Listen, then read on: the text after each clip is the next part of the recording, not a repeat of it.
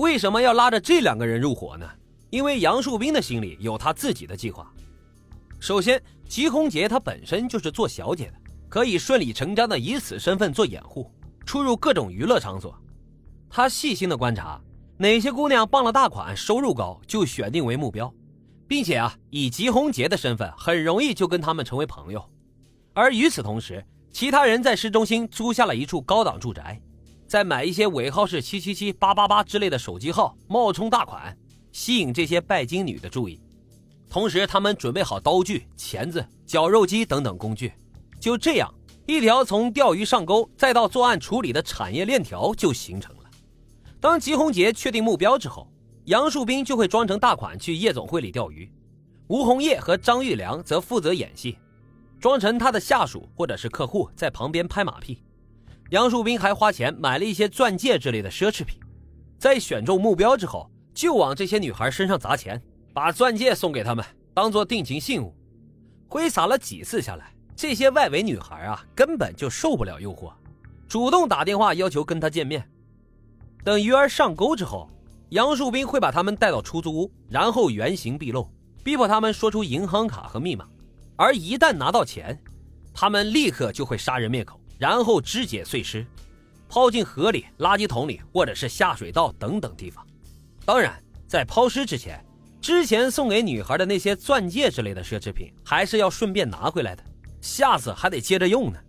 在这个过程当中，其实也不是所有女孩都会配合，也有宁死不屈不肯拿钱的。遇到这样的，杨树斌也不生气，他不慌不忙地找来一根木棍，别住对方的头，然后用平底锅或者是板凳不断的敲打女孩的面部。如果这个时候女孩还是不说，杨树斌则会用针扎女孩的脸和胸部，甚至连下体都不放过，直到把女孩折磨的实在受不了了，杨树斌才会收手。但是最后啊，依然会是杀人灭口。杀完之后，他先是给被害人放血，然后把尸体肢解成大块，再剁成小块，放在锅里煮，煮熟之后再搅成肉馅进行抛尸。就这样，一直到了二零零二年的四月。他们在深圳已经接连杀了六七个人，杨淑斌觉得这个地方已经不再安全了，于是他们开始转移阵地，流窜到了吉林。二零零二年九月，四人在吉林市船营区租下了一个出租屋，并在这个地方杀害了两名小姐，抢到人民币十六万元。然后跟之前一样，他们把尸体分尸煮熟，把肉馅扔进下水道里。但是没想到的是，这个小区啊太过于老旧。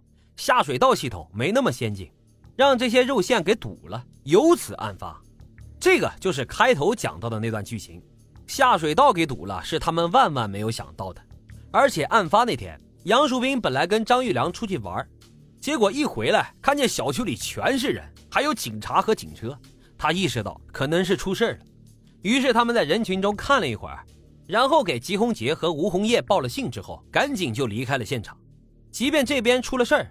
后来他们依然没有收手，在之后的两年里，他们四个又在浙江台州和嘉兴继续杀害了五名小姐，共获得赃款两百多万元。在被捕以后，被问到为什么要选择小姐作为目标时，杨树斌的回答也很直接，他说：一是来钱快，二是这类人流动性极强，失踪了也不容易被发现，很少有人报警。而事实证明，他说的确实没错，在他杀害的人当中。绝大多数都没有被列入失踪人口的名单上。这几票干完之后，杨树斌他们逃到了包头，发现这个地方真不错，于是决定在这定居。他们用杀人抢来的钱买了房，后来还做了生意。但是定居最关键的是要改头换面，怎么改呢？怎么改能够比较安全呢？还能够不会引起警方的注意？杨树斌他有自己的计划，他打算先去偏远的农村重新办一个户口。因为那些地方办户口审核没那么严格，这样可以换一个身份，然后再到包头买房。因为根据包头的政策，只要在当地买了房子，户口就能迁过来。如此一来，他们就能够以一个外地人的身份，成功的变成一个合法的包头人。也正好是在这个时候，菊红姐给吴红叶找了一个女朋友。这个女朋友啊，其实是一个人妻，叫做马建华，来自山西，是一个已婚妇女。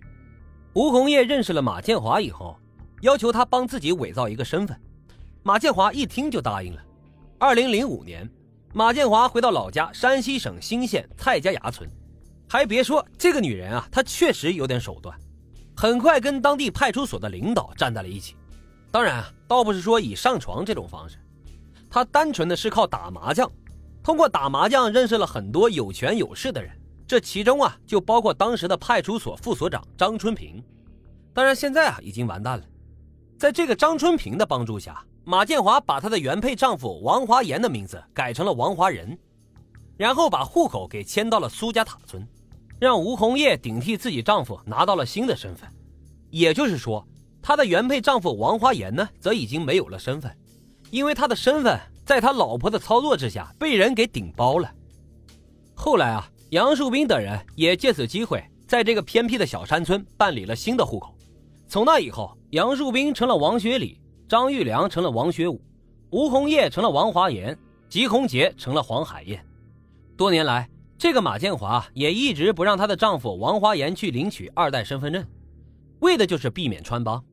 警方发现啊，除了帮助杨树斌几个人取得山西户口之外，杨树斌和吉红杰的家人也都被换成了河南户口。至此啊，这一大堆人算是彻底的跟原来的身份撇清了。因此，警方当时一直没有查到。可惜，他们就算洗得再白，到最后还是出了问题。问题就出在这个杨树凯的身上。杨树凯想要看病，还非得回老家哈尔滨看。回就回吧，还非让亲戚知道。结果，这亲戚发现他病历本上写的名字不是杨树凯，而是王学凯。于是，借此机会，他就进入了警方的视线。也正是靠着这条线索。哈尔滨警方顺藤摸瓜，最终破获了这起耗时十年之久的惊天大案。二零一二年，哈尔滨市中院判处杨树斌等四人死刑，剥夺政治权利终身。至此啊，这四个杀人狂魔也终于受到了法律的制裁。好了，本期的案子就为大家讲到这里，欢迎大家在评论区踊跃的留言。从二十一集以后，我会在节目中与大家互动。最后，再次感谢收听老白茶馆，您的订阅关注啊，是对我最大的支持。我们下集见。